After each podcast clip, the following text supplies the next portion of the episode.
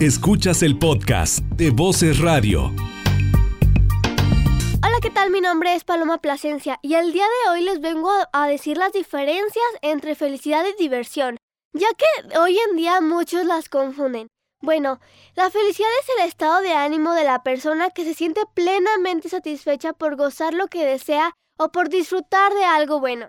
La diversión es la actividad o afición que se hace pasar el tiempo de manera agradable y sirve de pasatiempo. El ser humano suele sentir felicidad cuando alcanza sus objetivos y cuando logra solucionar sus distintos retos que se enfrenta en una vida cotidiana. En cambio, un viaje en la carretera es una forma garantizada de diversión.